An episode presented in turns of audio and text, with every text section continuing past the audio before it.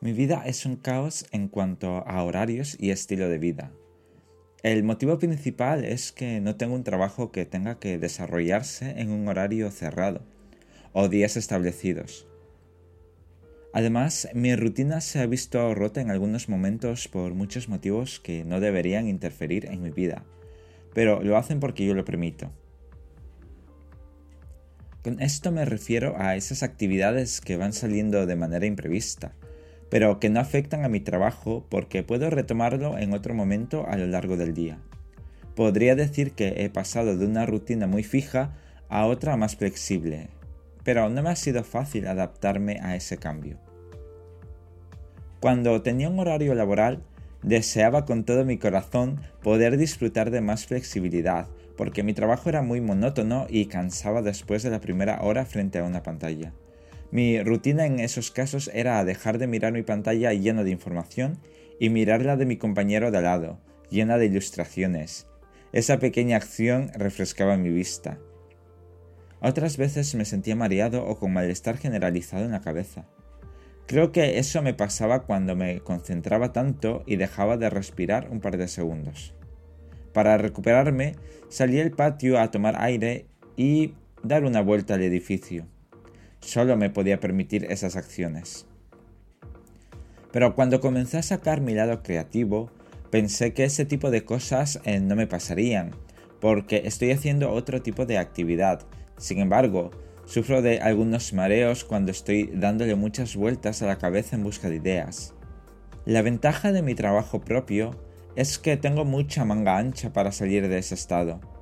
Una de las cosas que suelo hacer es ver recomendaciones de YouTube o leer otras publicaciones o algún capítulo de un libro que tenga abandonado en mi librería. Si lo que necesito es salir, lo hago. Y no tengo que ir a algún lugar determinado, tan solo caminar a donde me lleven mis pies. Y casi siempre suele ser al mismo sitio, por la inercia.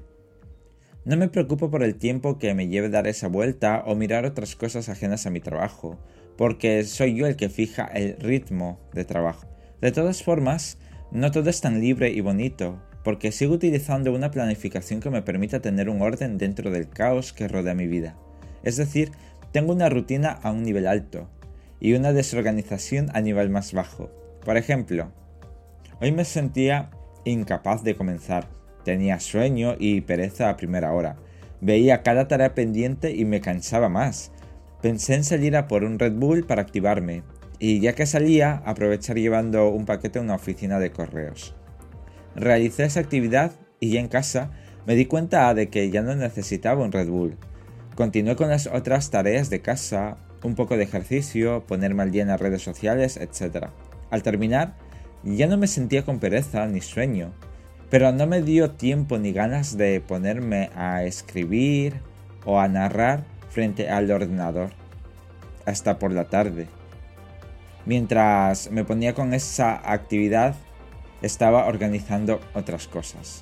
Empecé mi rutina en baja forma con una desorganización evidente, porque no sabía por dónde empezar, incluso no quería empezar.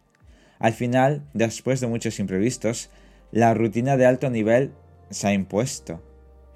El resultado final de mi vida rutinaria anterior era cumplir la planificación semanal de mi puesto.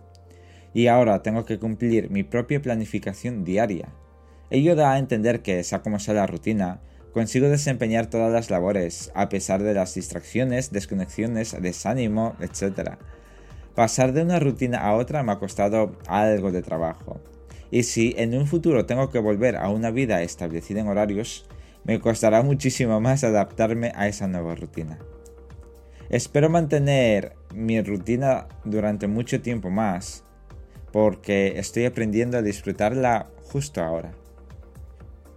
Os dejo con esa idea y con esta canción.